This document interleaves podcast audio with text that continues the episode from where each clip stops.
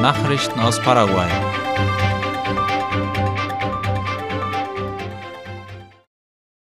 Das Justizministerium führt neue Maßnahmen in Takumbu ein.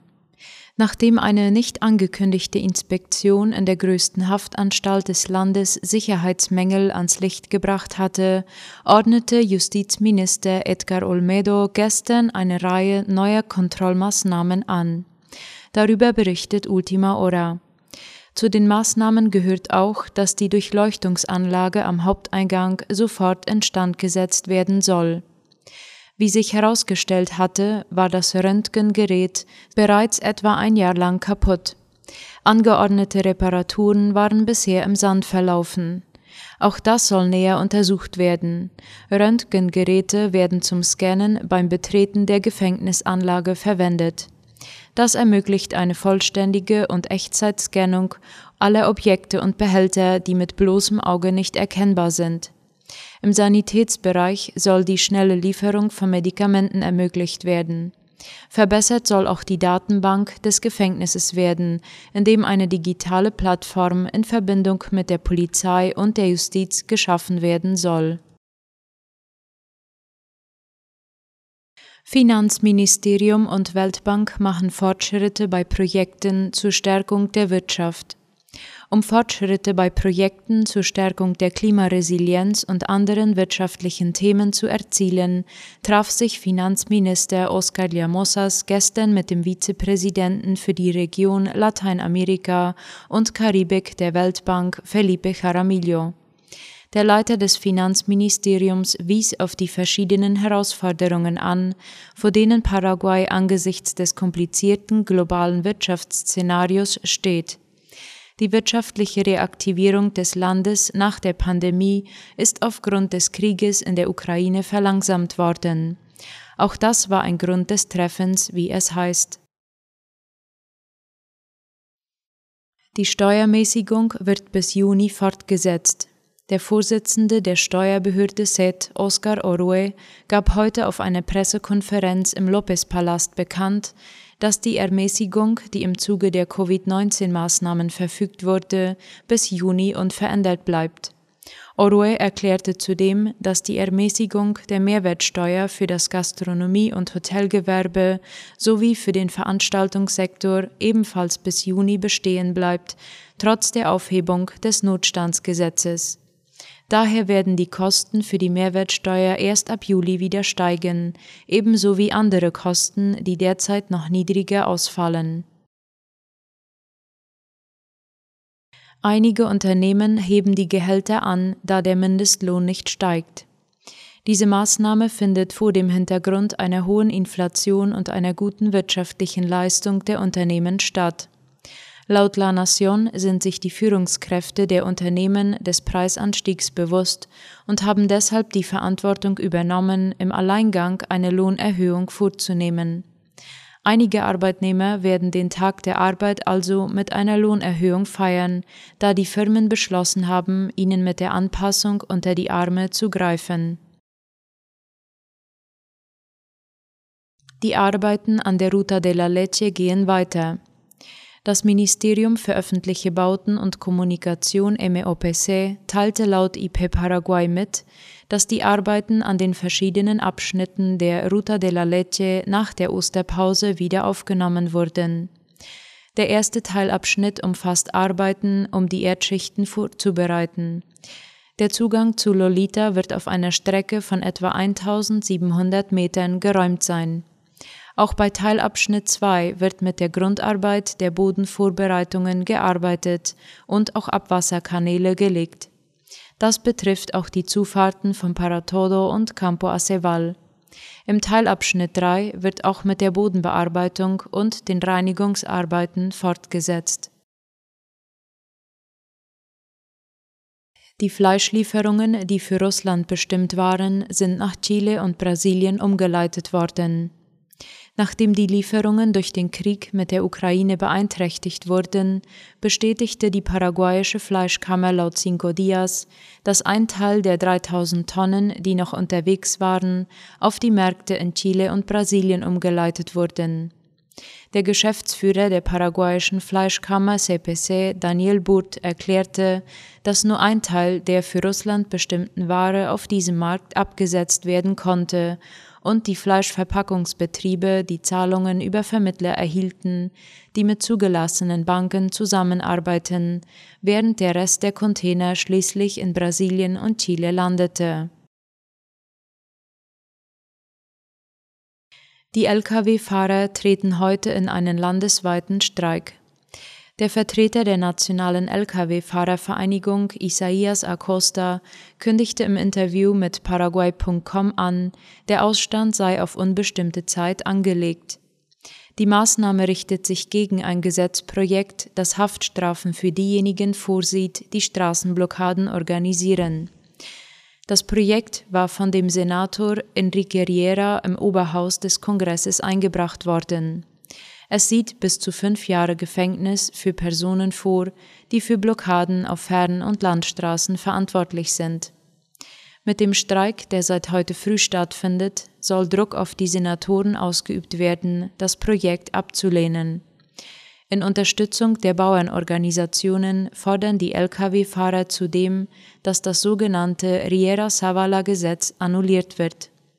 Das von den Senatoren Fidel Zavala und Enrique Riera eingebrachte Gesetz sieht Strafen für Landraub und Besetzung vor.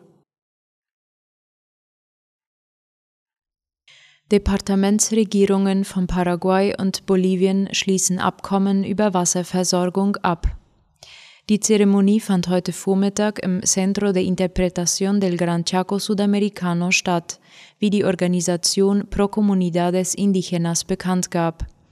Das Dokument unterzeichneten die Gouverneure von Alto Paraguay und Boquerón sowie von Santa Cruz und Chuquisaca in Bolivien.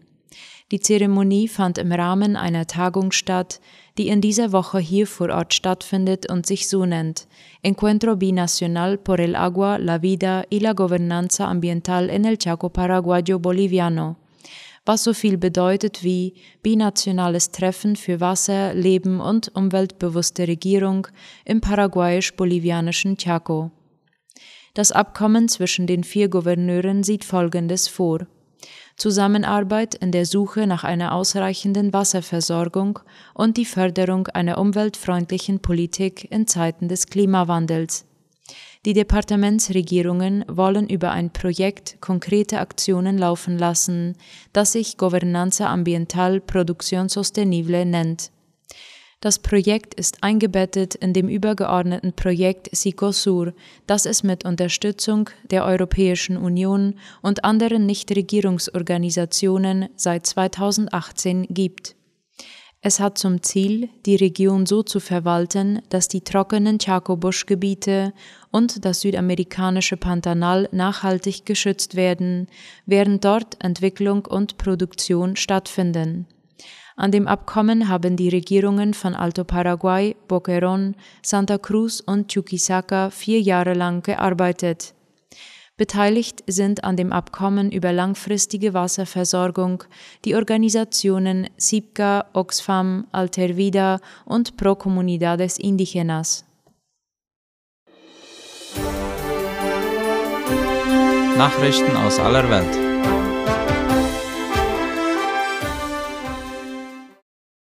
Raketen auf Israel abgefeuert. Militante Palästinenser im Gazastreifen haben in der Nacht erneut Raketen auf das israelische Grenzgebiet abgefeuert, wie die Tagesschau schreibt. Zweimal ertönten die Sirenen im südlichen Teil des Landes, wie die israelische Armee auf Twitter mitteilte. Nachdem am Abend eine Rakete im Bereich der Grenzstadt Sderot eingeschlagen war, ging eine zweite in der Nacht abgefeuerte Rakete im Gazastreifen selbst nieder. Zunächst war von insgesamt vier in der Nacht abgefeuerten Rakete die Rede gewesen. Eine israelische Armeesprecherin korrigierte diese Angaben am Morgen. Der Alarm sei in dem Fall zwar durch Feuer aus dem Gazastreifen, aber nicht Raketen ausgelöst worden. Als Reaktion auf den ersten Angriff hat die israelische Armee nach eigenen Angaben einen unterirdischen Komplex im Gazastreifen beschossen, der für den Bau von Raketentriebwerken genutzt werde. Dies werde die Fähigkeit der Palästinenser einschränken, Raketen herzustellen. Man mache die Hamas für alle terroristischen Aktivitäten aus dem Gazastreifen verantwortlich, schrieb die Armee auf Twitter. Die grenzübergreifenden Angriffe erfolgten vor dem Hintergrund neuer israelisch-palästinensischer Spannungen. So waren bei Terroranschlägen in den vergangenen Wochen mehrere Israelis gestorben. Am Wochenende hatte es auf dem Gelände der Al-Aqsa-Moschee in Jerusalem Zusammenstöße zwischen Palästinensern und israelischer Polizei gegeben. Die Lage in Jerusalem war angespannt, weil jüdische, christliche und islamische Feiertage in diesem Jahr zusammenfielen. Am Mittwoch marschierten hunderte israelische Ultranationalisten flaggenschwenkend in Richtung palästinensischer Gebiete um die Jerusalemer Altstadt. Polizeikräfte stoppten den Marsch schließlich.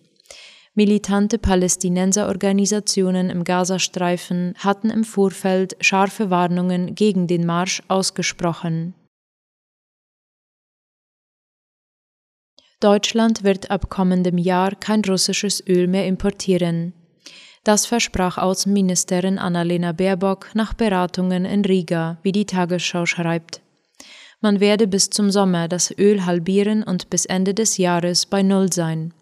Dann werde Gas folgen in einem gemeinsamen europäischen Fahrplan, denn die Zusammenarbeit der Europäischen Union sei der ausschlaggebende Aspekt der Stärke der Region, sagte die Ministerin.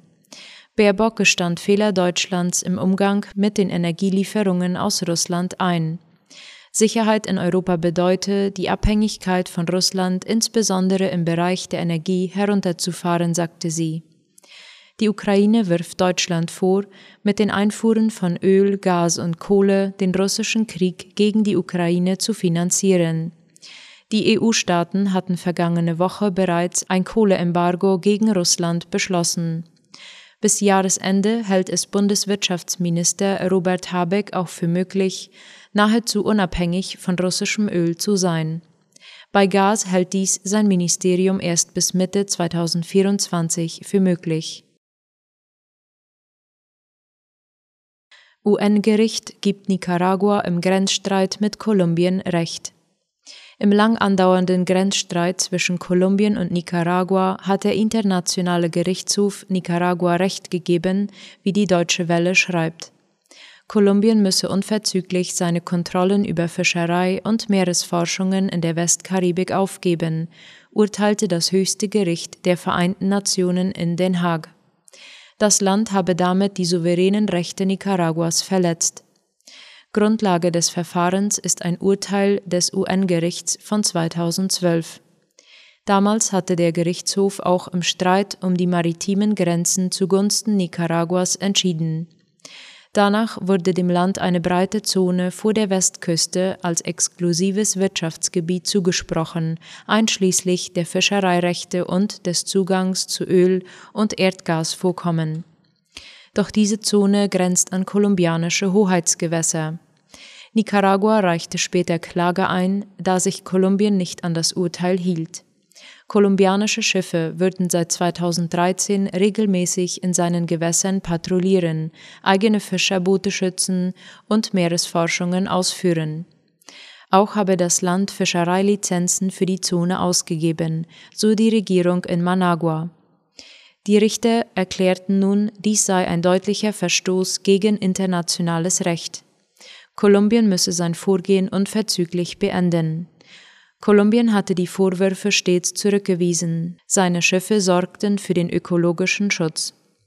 Außerdem müsse die Marine im Kampf gegen den internationalen Drogenhandel dort anwesend sein, argumentierte die Regierung. In einem Punkt aber gaben die Richter Kolumbien recht. Nicaragua habe unrechtmäßig eine Grenzkorrektur vorgenommen. Es hatte einen Teil der internationalen Gewässer zu seinem Hoheitsgebiet erklärt. Das sei unrechtmäßig, stellte das UN-Gericht fest. Soweit die Abendnachrichten für heute am Donnerstag. Auf Wiederhören.